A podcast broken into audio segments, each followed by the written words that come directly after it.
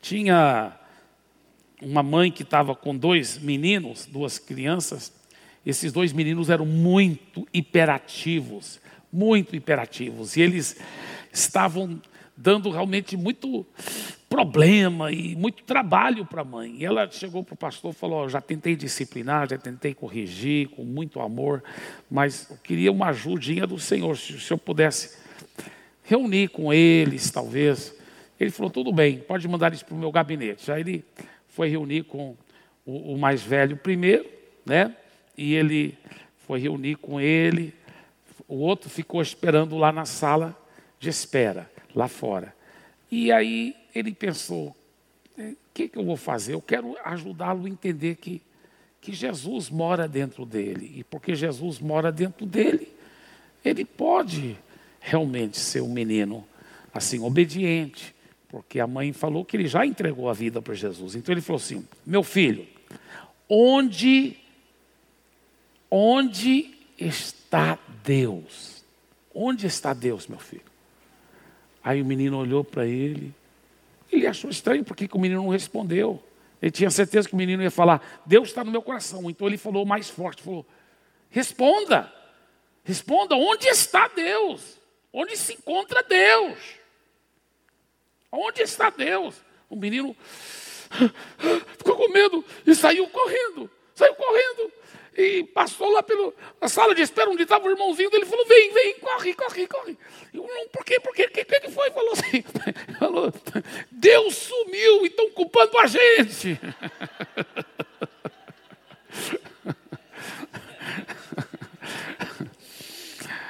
Real, realmente quero deixar bem claro que Deus não sumiu daqui, tá, irmãos? Mas que Ele mora no seu coração se você já entregou a vida a Jesus. Aleluia. Nós estamos numa série titulada Sob Pressão. E a realidade é que pressão gera poder. Diga, pressão gera poder. E nós temos aprendido algumas coisas muito interessantes. Por exemplo, nós aprendemos na primeira mensagem dessa série que a pressão gera poder para vencer o pecado. Para vencer o pecado. Uau, é muito forte essa mensagem, como realmente usar a pressão, porque olha, muitos cristãos tentam evitar a pressão. Não, não, não. Não fuja da pressão. Quando a pressão vem, você tem que saber como transformar aquela pressão em poder. Entendeu? Então, imagina você andar em vitória sobre todo o pecado. Então aprenda como transformar pressão em poder para vencer pecado. Essa primeira mensagem da série. A segunda mensagem da série foi pressão gera poder para receber o seu milagre, para receber o seu milagre. Agora, deixa eu falar uma coisa que talvez muitas pessoas não, não sabem. Essas mensagens, além de estar nas plataformas como Spotify e todas essas outras plataformas de podcast, essas mensagens também estão no site da igreja, tá? E você pode até assistir em vídeo, tá? Pelo site da igreja ou ouvir em áudio, fazer download, enfim. Então, eu quero te encorajar para você estar tá se ensopando com essas verdades. Imagina você, então você vai acessar o quê? Olha, www.paz.church barra São Paulo. Lá você vai encontrar os vídeos, os áudios dessas mensagens, você vai poder ficar se ensopando, como vencer o pecado, como realmente é, é, receber o seu milagre, você vai ensopando a palavra dentro de você. E eu até quero te encorajar a entrar lá, fazer comentários, encorajar outros, manda o um link para os seus amigos, entendeu? É muito, muito especial. Então você poderá fazer assim: olha, está entrando agora. Estava entrando, né? Está entrando? Está com problema o telão, por isso que não está, certas coisas não está passando, né? por isso que no Paz News teve que interromper. Então, no primeiro culto ele mostrou como entrar pelo site, mas é bem simples, é só isso aí mesmo, entra na internet, www.paz.church barra São Paulo, e você vai entrar lá e você vai poder desfrutar dessas bênçãos, tá certo? E hoje, que a terceira e a última palavra dessa série sobre pressão que gera poder, a terceira palavra é essa: pressão gera poder para crescer. Para crescer. A realidade é que todo cristão autêntico, ele quer ser usado por Deus. Se ele converteu de verdade, ele quer ser usado por Deus. Ele quer crescer espiritualmente. Aliás, até digo o seguinte: se a pessoa não está querendo crescer espiritualmente, se ela não está querendo ser usada por Deus, eu duvido que ela converteu-se de verdade. Ou senão ela está com algum problema na vida, um pecado, talvez até converteu, mas está com um pecado. Porque se ela converteu-se de verdade, ela quer ser usada por Deus, ela quer crescer espiritualmente. Mas para Deus poder fazer uma obra através dela, poderosamente, Deus, primeiramente, quer fazer uma obra de crescimento de qualidade dentro dela. Dentro dela. E aí nós vemos ah, o exemplo tão fantástico do diamante. O diamante, você sabia que o diamante é, é praticamente o mesmo material do que grafite, aquilo que está num lápis? Tão, tão mole, quebra tão fácil o grafite, né? Mas o diamante, você sabe que é a substância natural mais dura que existe. É a substância natural mais dura conhecida pelo homem. Inclusive, uma palavra, é, a palavra diamante vem de uma palavra de origem grega, derivada da palavra adamas. Adamas significa indestrutível no grego. Então, diamante quer dizer isso, indestrutível. Como que esse grafite, em vez de ser grafite, é um diamante? O que, que gerou tanto poder indestrutível? Qual foi o segredo? A pressão. A pressão. Você sabia que os diamantes, a maioria deles, apesar que alguns são formados através de meteoritos, etc., alguns até em laboratório, diamantes é, feitos por homens. Mas você sabe que, em geral, os diamantes são formados 160 quilômetros debaixo da superfície da Terra. É muita pressão. 160 quilômetros. Depois vão subindo através de vulcão e outras coisas que vão subindo para a superfície.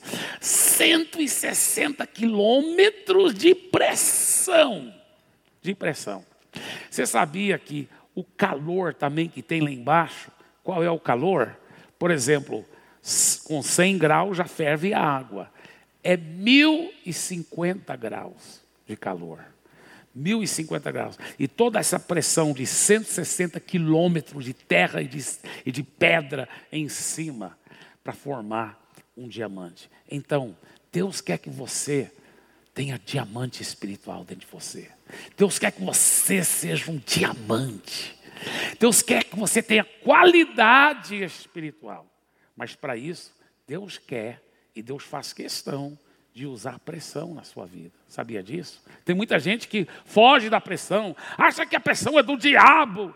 Não, não, muitas vezes é Deus que permitiu aquela pressão, porque Ele está querendo forjar um diamante no seu caráter.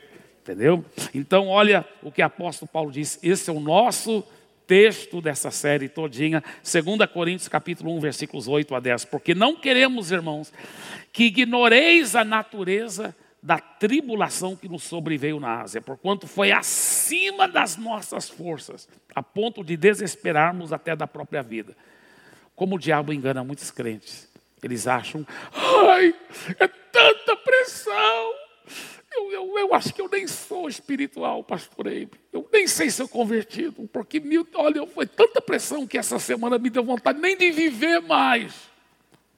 Paulo também teve isso. O grande apóstolo Paulo, ele falou: não quis nem viver mais, me desesperei da própria vida. Isso não é falta de espiritualidade. Isso é uma coisa que acontece com todo cristão sério. Mas cedo ou mais tarde você vai sofrer enormes pressões sobre a sua vida. Agora, o segredo não é fugir da pressão, mas saber transformar aquele, aquela pressão em poder. Olha só o que mais ele diz. Contudo, já em nós mesmos tivemos a sentença de morte, para que não confiemos em nós, e sim no Deus que ressuscita os mortos. Em outras palavras, olha o que ele diz. Ele diz: deixe essa pressão te levar para o fim de si mesmo. Você para de confiar em você na sua própria força do braço humano e começa a depender de Deus. Começa a confiar que Deus, sim, Deus vai te dar proatividade, Deus vai te dar inteligência emocional, Deus vai te dar energia, Deus vai te dar realmente muita iniciativa própria, mas é Deus que faz a obra. Enquanto você acha que você vai fazer sem a ajuda dele, você está, desculpa a expressão, mas frito, assado e cozido.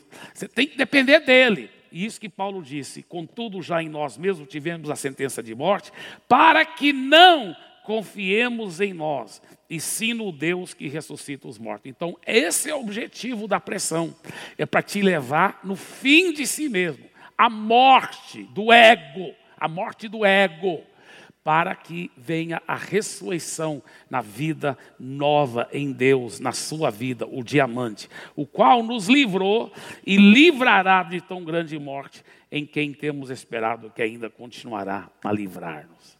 Pastor, como que essa pressão funciona para gerar poder para o crescimento?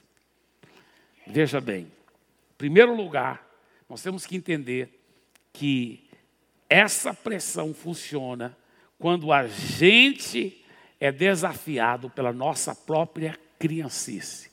Entendeu? É o dilema da criancice. E deixa eu falar uma coisa aqui, antes até de entrar mais profundo nesse assunto da criancice.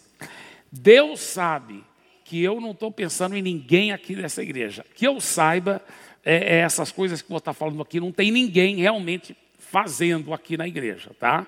Então não pense que eu estou dando uma indireta, que eu não estou mesmo, Deus sabe, eu não estou pensando em ninguém.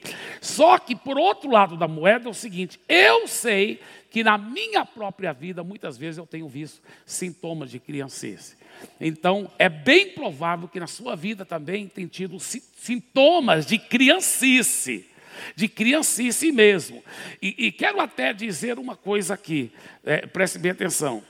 É, Veja bem, um, um senhor chegou para mim depois do culto e falou: A paz, quem te contou toda a minha vida?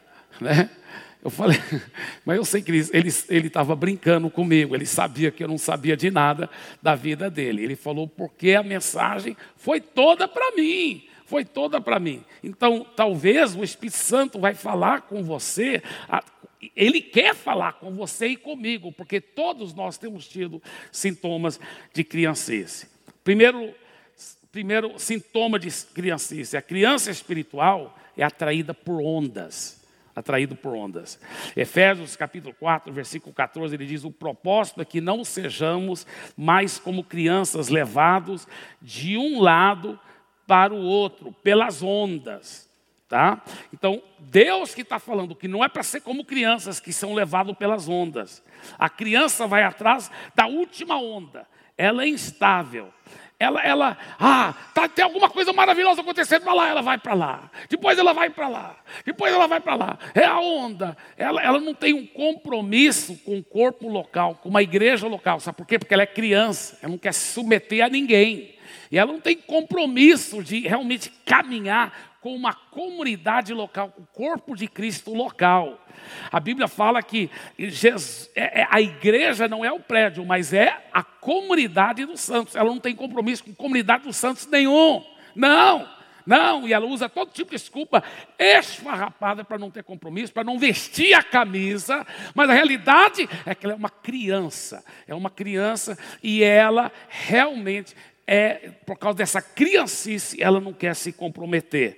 Ela só vai atrás da última onda. Vamos lá, receber aquela bênção. Vamos lá para receber aquela outra onda. Olha, agora a onda é isso. Vamos fazer isso agora.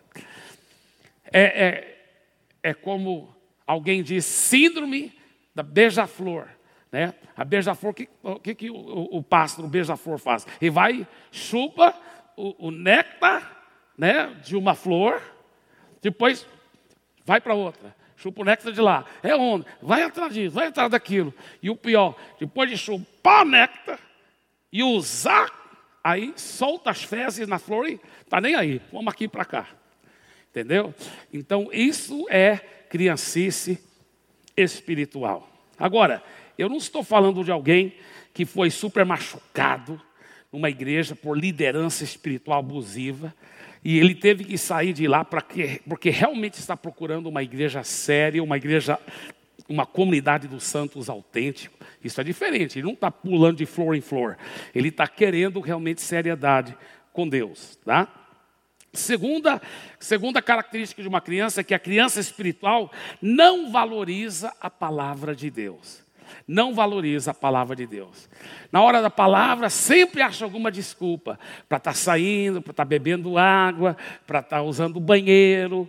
É, é, é, nunca valoriza. Está no WhatsApp, está na internet, não está realmente focado na palavra. Chega atrasado para o culto, sai cedo, conversa com as pessoas, não presta atenção à palavra.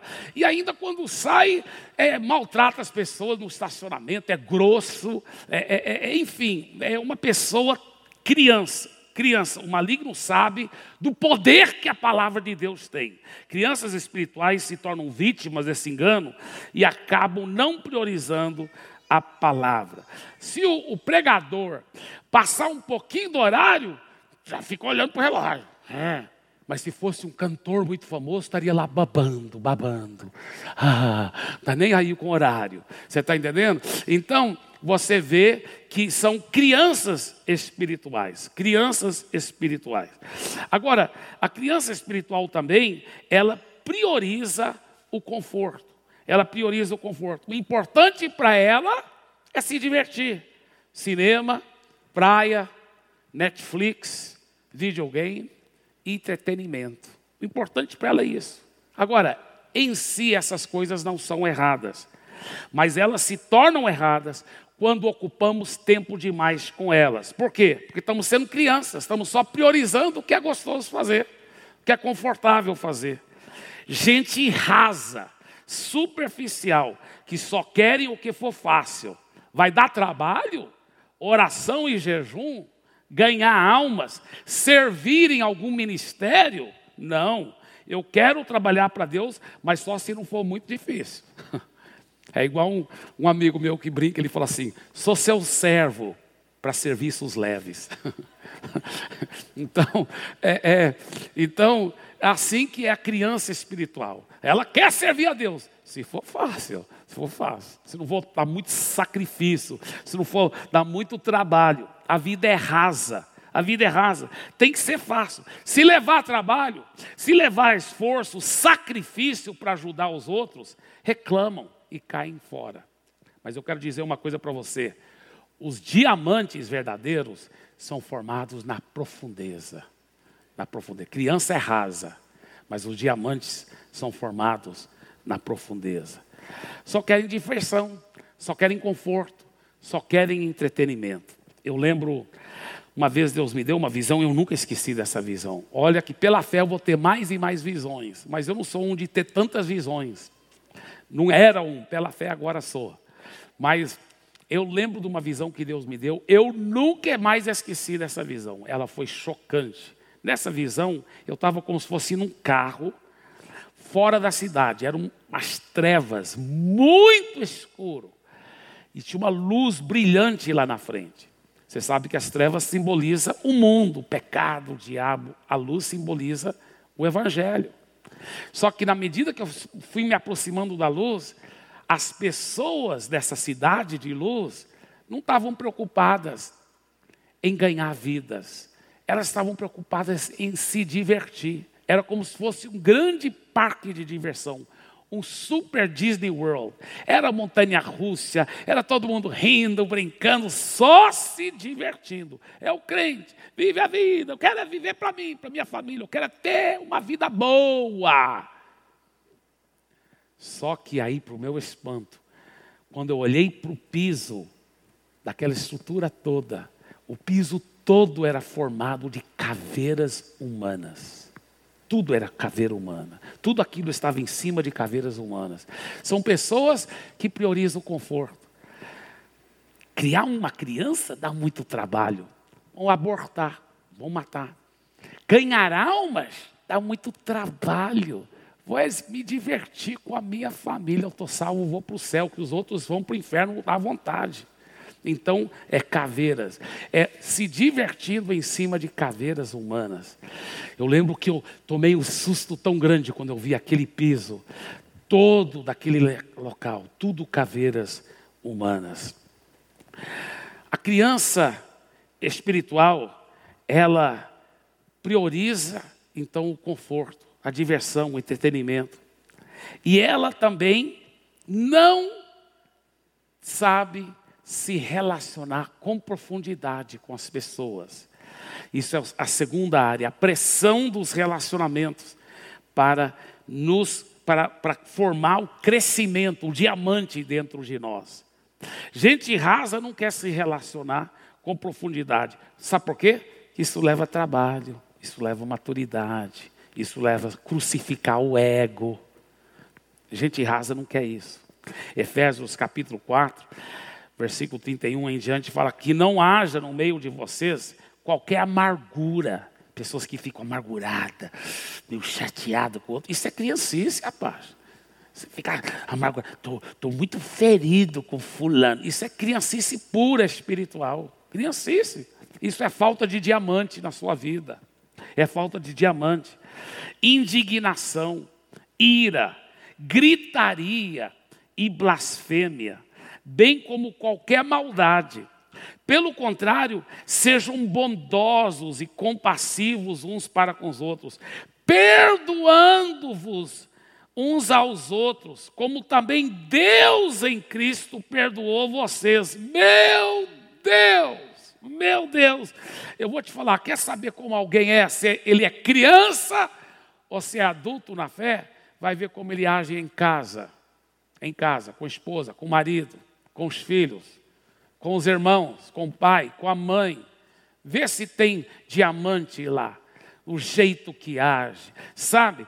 Com falta de amor, com falta de perdão, de uma forma grosseira, de uma forma estúpida, totalmente criancice espiritual, com todo o carinho. Mais uma vez, Deus sabe, não estou pensando em ninguém aqui.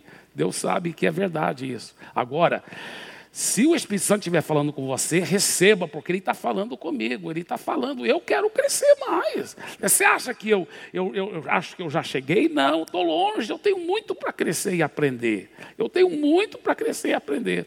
Mas eu vou te falar uma coisa: é gostoso levar a sério. Sabe o que eu tenho aprendido?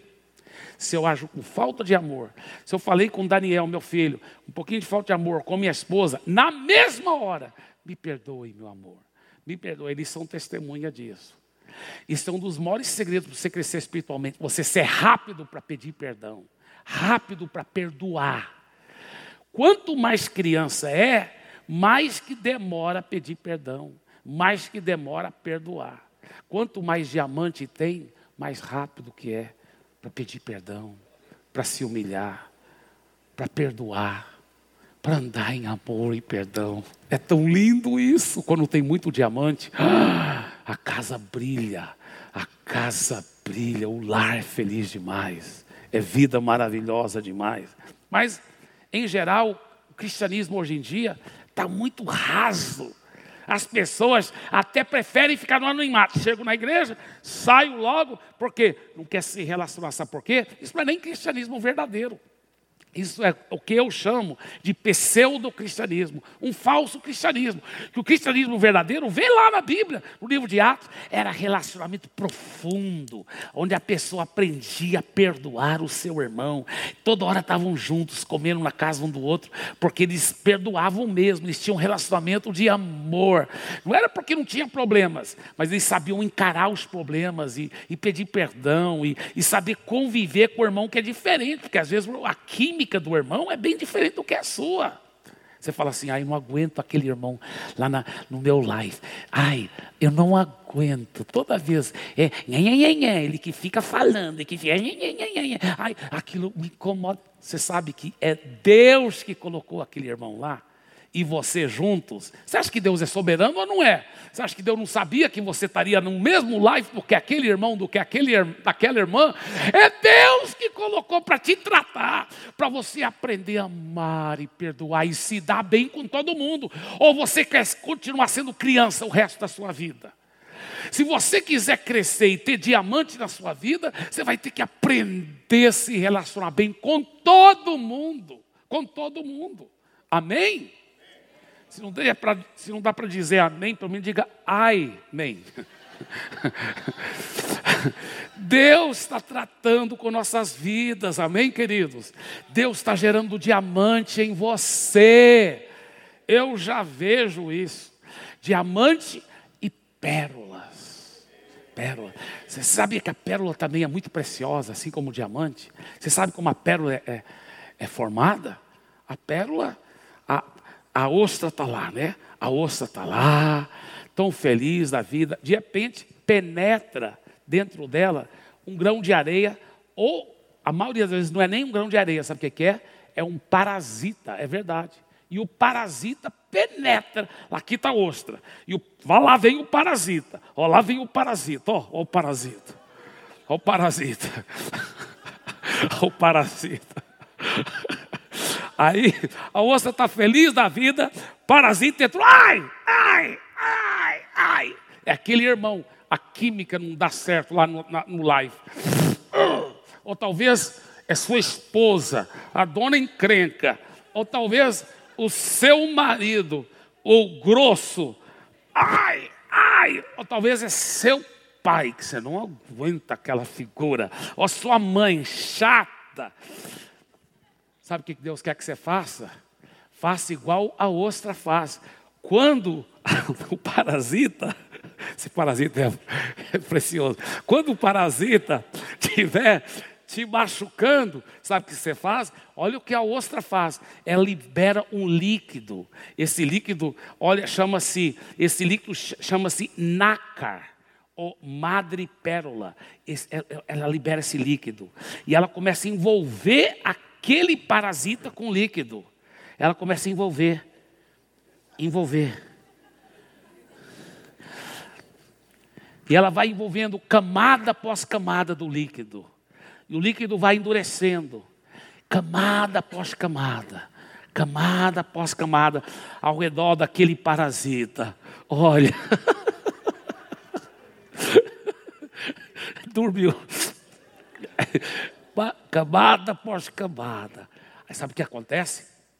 Demora às vezes três anos, mas aquelas camadas vão endurecendo. Sabe o que, formou? Era um parasita. Agora é uma linda pérola. Olha a pérola tão bonita como ela é. Yeah! pérola maravilhosa. Você é maravilhoso. Então, que líquido é esse, pastor Eibe? Chama-se ágape. Chama-se ágape. Amor ágape. Quando você ama, quando você perdoa, quando você libera esse amor ágape, aquela pessoa que antes era um parasita na sua vida, ela se torna uma pérola na sua vida. Ela se torna uma pérola. E o mais importante, você se torna uma pérola, porque Deus gera o Espírito pelo Espírito Santo, diamante na sua vida, pérola na sua vida, para a glória de Jesus, amém? Dê para Jesus uma forte salva de palmas. Deixa eu até dizer uma coisa aqui. A Bíblia fala em Romanos 12: não paguem a ninguém mal por mal. Criança espiritual é vingativo, quer pagar mal por mal. Procurem fazer o bem diante de todos. Uau, criança espiritual está preocupado em, em, em, em, trocar com a mesma moeda. Se possível, no que depender de vocês, vivam em paz com todas as pessoas. Diga todas. Todas quer dizer todas mesmo. Então, tem alguém que você não fala com ela? Vai atrás, peça perdão. Ou você quer continuar sendo criança? O resto da sua vida. Vai atrás, peça perdão. Não, pastor Eibe, eu falo com todo mundo. Tem alguns que não falam comigo. Mas eu falo com todo mundo, eu não tenho nada contra elas. Mas elas não querem falar comigo, tudo bem, o problema é delas. Não, o problema não é só delas. O problema também é seu. A Bíblia fala: se você lembrar que alguém tem algo contra ti, vai, vai procurar a pessoa. Se ela ainda não quer te receber, não quer te perdoar, não quer te. É aí sim, você pelo menos fez sua parte. Por isso que ele falou: no que depender de você, faça a sua parte. Seja um adulto, não seja criança.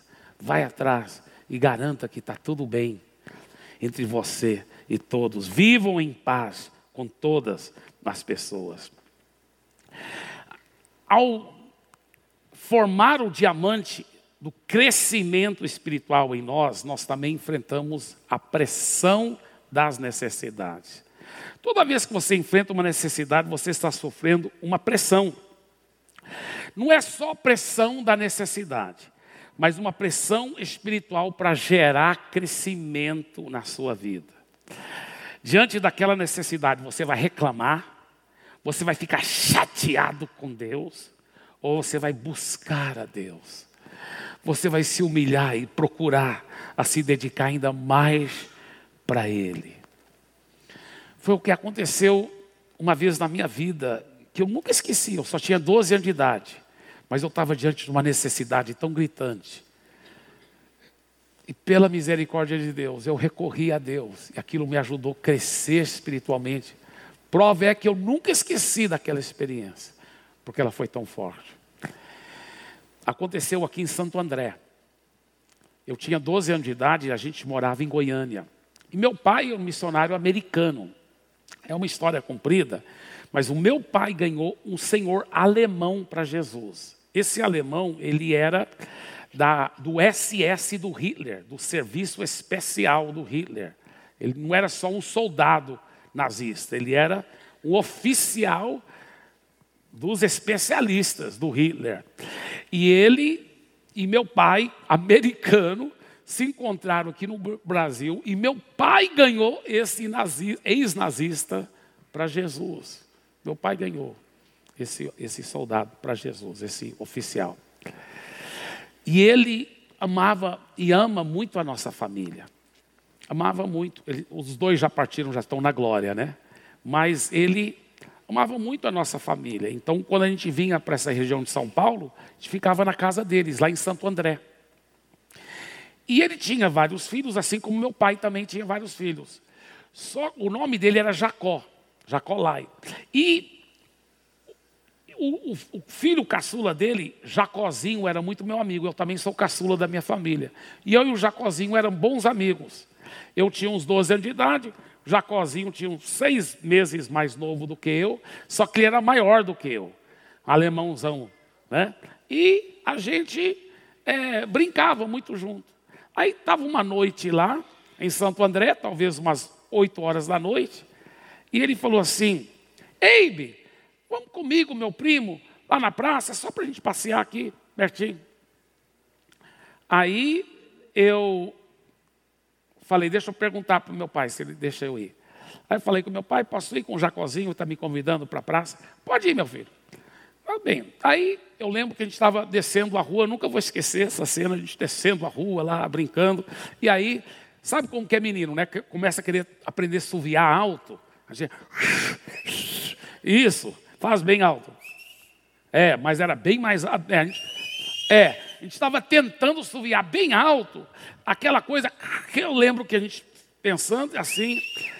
Quando de repente, lá na praça ainda estava talvez meio quarteirão de distância, um pouco mais, era meio longe. Tinha uns caras bem altão, talvez 17, 18 anos de idade, com blusão preto assim, e os caras começaram a suviar de volta.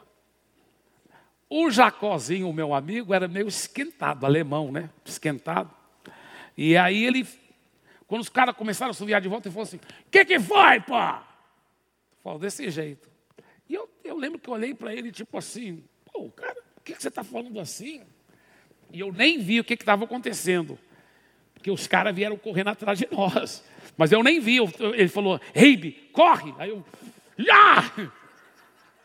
E ele era mais alto do que eu, mas eu corria muito mais rápido do que ele.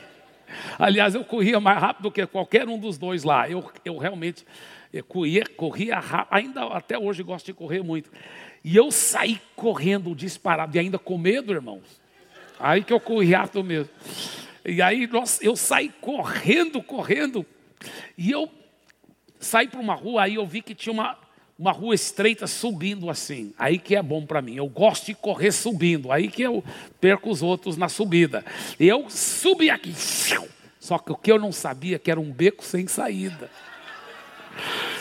Aí o Jacozinho falou para mim depois: Não, eu sabia, eu já conheço o território, sabia que era um beco sem saída, mas para você não subir sozinho, eu fui atrás.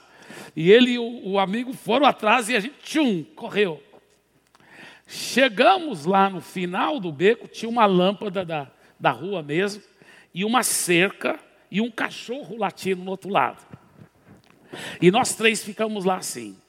Aí eles falaram: Nós temos que pular, os caras com certeza estão vindo. Porque estavam umas sombras, não dava para ver, mas podia saber que eles estavam chegando perto. Vamos pular, vamos pular. Eu acho que eles já conheciam mais ou menos o ambiente e que tinha portão para fora. Eu não sabia. Eu pensei, Pô, não queria invadir a casa e para falar a verdade, eu estava com medo do cachorro também, que estava lá latindo. E os dois pularam a cerca, foram, eu fiquei aqui pensando, não, vou deixar acalmar, vou esperar muito tempo, os caras não vêm atrás, eu vou voltar pelo, pelo beco mesmo. E eu fiquei lá esperando o cachorro latindo, e aí um dos caras saiu das sombras, cara bem altão, e começou a vir na minha direção. Mais ou menos, ele estava aonde está a porta dos fundos dessa igreja. E eu, quando eu vi o cara vindo, aí eu sabia que não tinha jeito, eu precisava de pular também. E eu estava pulando a cerca, estava com as pernas bem assim, no meio da cerca, pulando a cerca, quando de repente a dona da casa saiu. Que, que vai? E tal e tal. E eu já pulei dentro, eu já perto do, da dona, eu sabia que o cachorro ia me morder. E que é que vai? Eu falei, não, porque os caras estavam correndo atrás, meus colegas, mas já, já tinham desaparecido, né? já tinham achado outro portão para outra rua. Meus colegas, assim, ela parece que não acreditou na minha história. Você está aqui, não pode invadir, não, vou chamar a polícia. Ela abriu o portão, sai agora, senão vou chamar a polícia.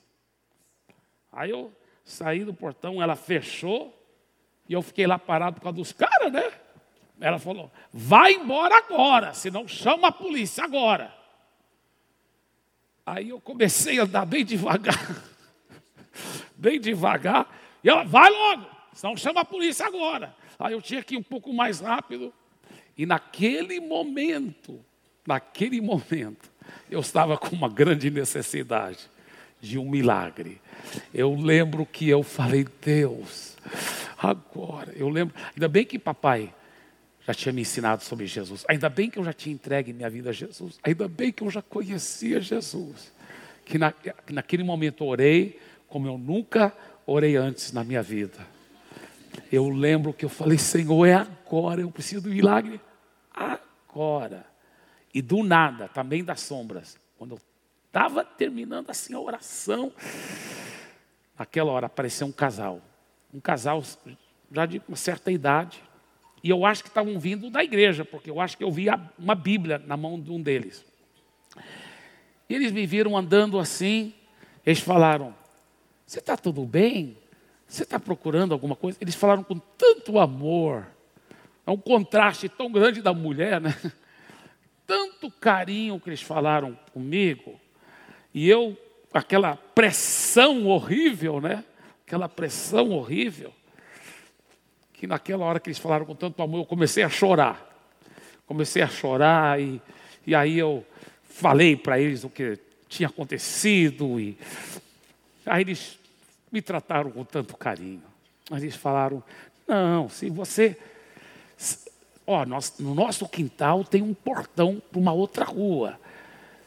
Porque eu já tinha explicado a história. Você acha que você encontra a casa do seu amigo se a gente te soltar pela pelo portão lá de trás? Eu falei, eu acho que eu encontro sim. Eles falaram, então vem. Aí foi, entrei no quintal deles, que era uma outra casa lá, quintal, e eles abriram um portão lá do fundo que entrava para outra rua. Nessa altura do campeonato já era umas nove horas da noite. Aí eu saí de lá, eu realmente, pela graça de Deus, tenho um certo bom senso de direção. Fiz a volta no quarteirão e fui, cheguei na casa do Jacozinho por outro caminho. Mas cheguei lá. Quando eu estava chegando na casa do Jacozinho, o Jacozinho, com o primo dele, estavam saindo com cada pedra, cada tijolo na mão deles assim. Não, eu, nós íamos lá te, te, te resgatar, nós íamos lá te salvar. Mas o que, que eu cresci dentro de mim? Eu cresci muito aquele dia, com a pressão da necessidade, porque eu recorri a Deus. Eu recorri a Deus. E eu quero te encorajar a crescer dentro de você. Recorre a Deus. Recorre a Deus. Peça a Deus. Ele tem a solução. Antes de eu encerrar essa mensagem, eu quero ainda contar mais uma história, uma história verdadeira, que aconteceu nas cataratas de Niágara, que fica na divisa entre Estados Unidos e, e Canadá. Você sabe que as cataratas de Niágara são cachoeiras tão altas, tão perigosas, e, e aonde elas caem, não sei quantos metros, mas é muito, muito, muito alto. Aí tem pedras lá. É muito perigoso. Hoje é tudo protegido, né? Por guardas, por é, é, tanto no lado americano como no lado canadense. Mas isso aconteceu, isso é uma história verdadeira, aconteceu muitos anos atrás. Um equilibrista chegou lá de manhã cedo, amarrou um cabo de aço de um lado para o outro lado. E sem nenhuma proteção, sem rede, sem outras cordas, sem nenhuma proteção, ele saiu andando em cima daquele cabo de aço, em cima daquelas enormes cataratas. Todo mundo falava: ah, o cara é doido, ele vai cair. E as multidões e multidões, tanto no lado americano como no lado canadense, se aglomeraram. E ele chegou no outro lado, e, o, e, a multidão foi ao delírio aplaudindo, porque ele conseguiu fazer aquele feito tão impressionante. Aí ele falou, depois que terminaram de aplaudir, ele falou assim: Quem acredita que eu dou conta de passar empurrando um carrinho de mão? Aí todo mundo disse: Eu acredito, eu acredito. Aí ele passou empurrando o carrinho de mão. Quando chegou lá no lado, do outro lado, outra multidão aplaudindo, aplaudindo, aplaudindo. Aí ele falou assim: agora, quem acredita que eu dou conta de passar empurrando o carrinho de mão com alguém dentro do carrinho de mão? Aí todo mundo disse: Eu acredito, eu acredito, eu acredito, eu acredito. Ele falou: Muito bem, todo mundo acredita. Então, quem quer entrar no carrinho de mão? Aí, no começo, ninguém quis. E eu vou falar mais sobre isso daqui um pouco. Eu dou razão para eles, eu também não ia querer. Mas teve um doido lá que falou: Eu vou, eu vou. E ele realmente sentou no carrinho de mão.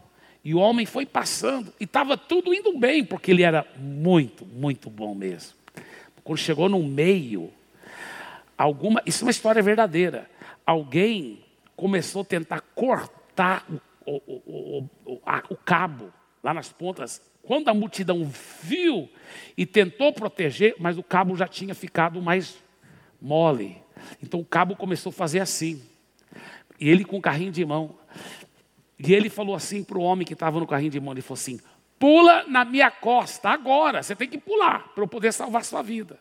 E o homem, Ei! o homem dentro do carrinho de mão, e lá, pula, pula agora. E o homem pulou na costa dele. E ele então foi equilibrando, segurando o homem, mesmo com a, o cabo bambo ele salvou e ele conseguiu andar até o final e salvou a vida dos dois. Foi um feito assim extraordinário. O cara era bom mesmo. Mas por que, que eu estou contando essa história?